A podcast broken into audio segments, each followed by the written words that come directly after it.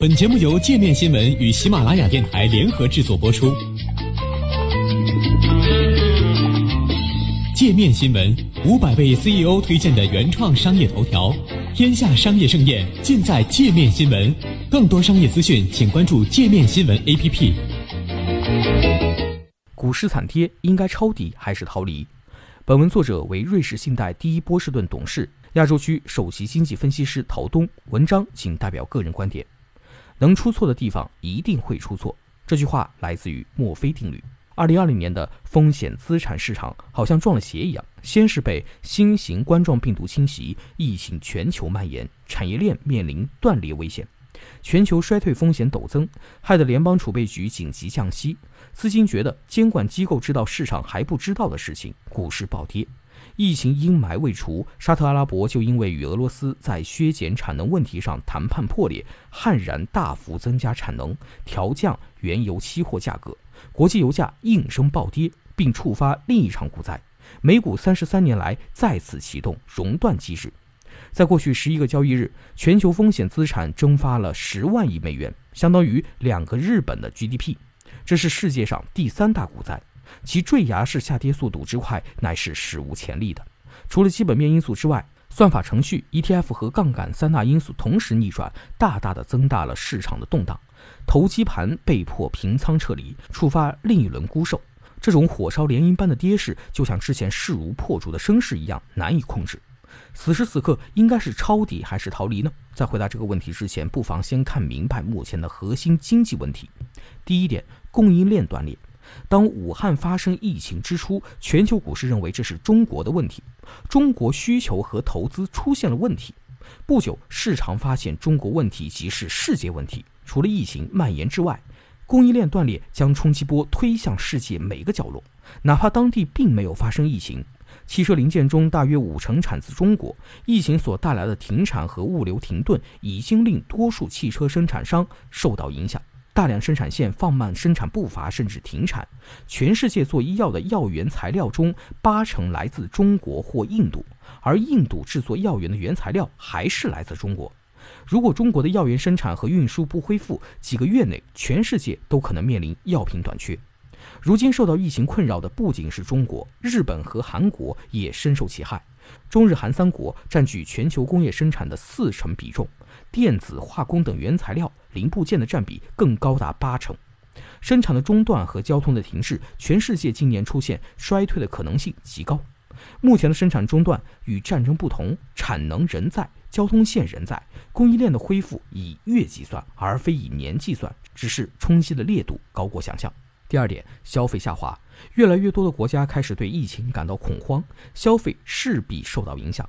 新冠疫情可能会随着气温上升而放缓蔓延的速度，但是没有迹象显示疫情会在夏天自动消失。疫苗大规模有效使用恐怕还需要起码一年的时间，这意味着人群厌恶情绪可能会长期存在。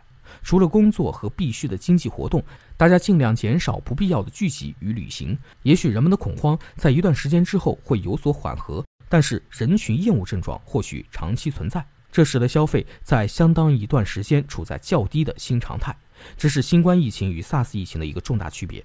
消费放缓对不同行业、不同产品以及线上线下的影响不同，不过对于整体的经济来讲却是重大的挑战。部分企业甚至倒闭，不少行业可能会出现现金流困局。第三点，石油价格战，沙特声言四月份打算把产油量做到每天一千两百万桶。而目前约为九百七十万桶，同时报复性下调阿拉伯轻质油的出口价格，这直接拉开了石油价格战的帷幕。俄罗斯和其他产油国一定开足马力抢占石油市场份额，WTI 开市价就跌到每桶三十美元。以目前的能源需求看，突然增加的新供应会带来一场腥风血雨。近四十年，沙特打过三次价格战。一九八五年令油价下跌百分之七十，一九九七年下跌百分之五十，二零一四年下跌百分之六十五。每一次对石油生产国都是灾难性的，自己也没得到好处。